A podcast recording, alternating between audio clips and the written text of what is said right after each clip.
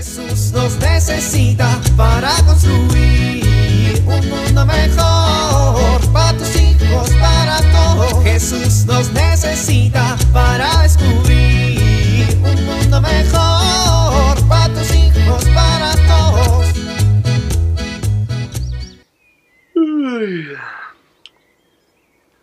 No, no inventes. Ya es muy tarde, ya es muy tarde. Hoy, ¿por qué las chanclas siempre se van debajo de la cama?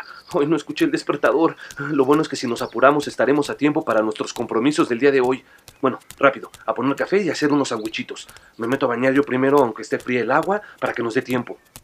No se despiertan. ¡Despierten! ¡Ya es tarde! Espérate. ¿Qué día es hoy? Ay, no. Hoy es sábado.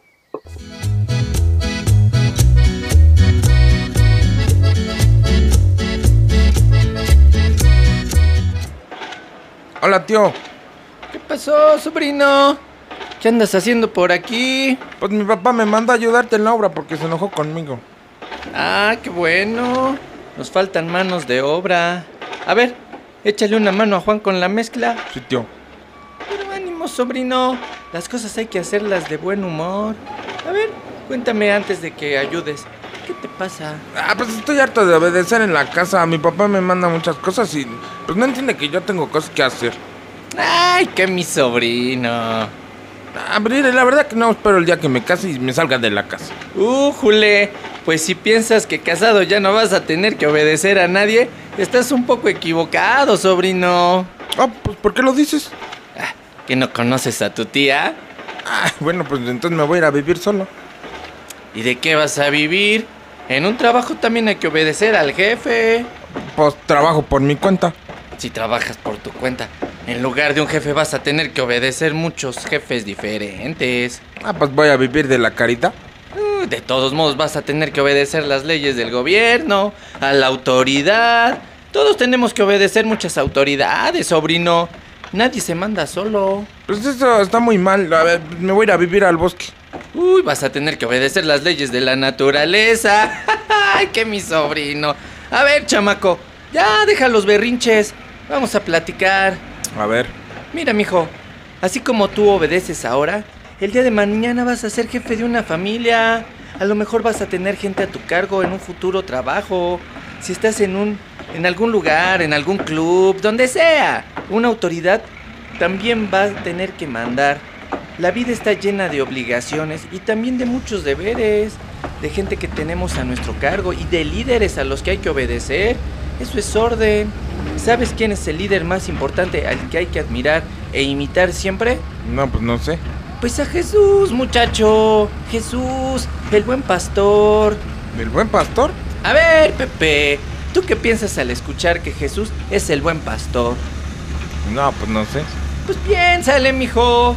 A ver, aquí hay un papel. Escribe tu tarea. ¿Qué pienso cuando escucho que Jesús es el buen pastor? A ver, déjalo a punto. Dice la escritura, Jesús se manifiesta como un líder, pero no como ese, que aquel que le gusta que lo alaben. Jesús es el líder del rebaño, conoce a sus ovejas y ellas lo siguen. Es el pastor que se inquieta por tan solo una oveja que le falte y que la busca hasta encontrarla. Ah, no, pues entonces sí es un buen líder. Sin duda, sin duda. A ver, apúntale otra pregunta. ¿Qué virtudes de Jesús puedes imitar? Esa pregunta todos los líderes de una comunidad deberían preguntársela. Una comunidad. El líder de cualquier comunidad, sea familia, sea un grupo religioso, un sindicato, un movimiento social, un gobierno, todos los que tienen algún tipo de liderazgo deben preguntarse qué virtudes de Jesús como líderes de su comunidad deben imitar. Sí.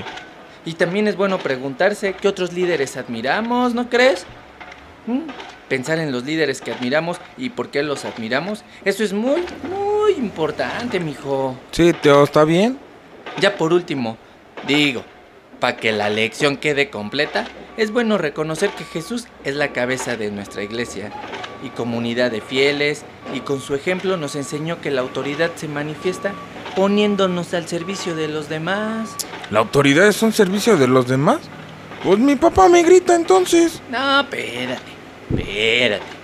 A ver, en primera te grita porque es la manera como él piensa que te van a quedar claras las cosas.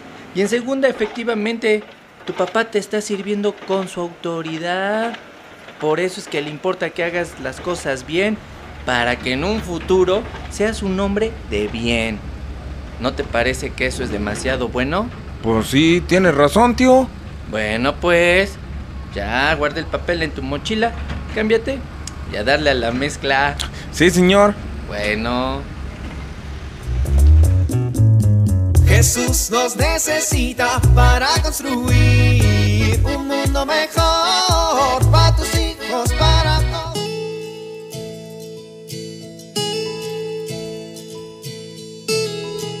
Había una vez un niño que ya no quería sentarse a comer a la mesa.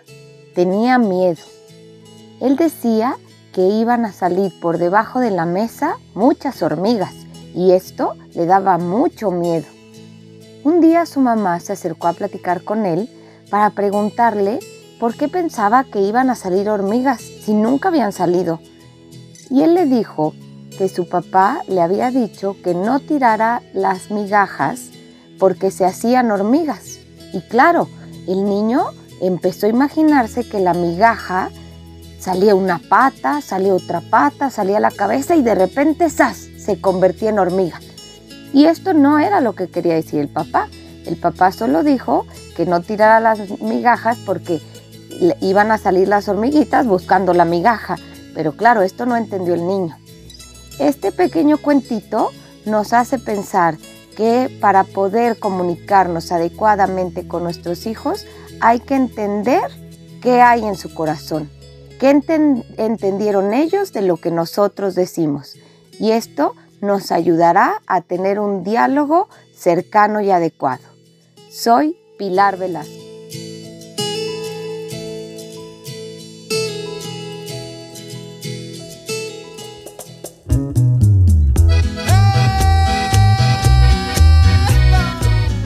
Oramos.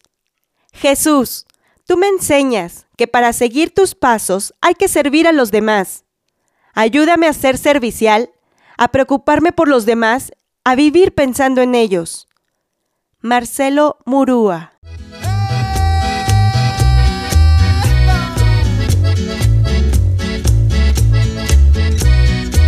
Jesús nos necesita para construir. Vivir en familia.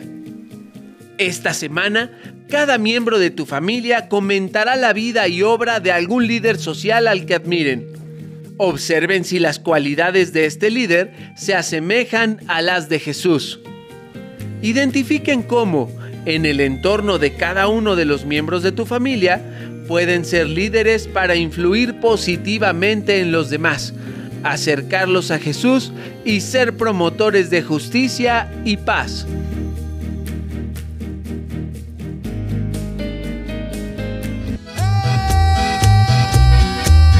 Te invitamos a compartir y dialogar este encuentro de la serie Dios camina entre nosotros con tu familia. RCP es un programa de PPC México al servicio de las comunidades parroquiales. Hasta la próxima.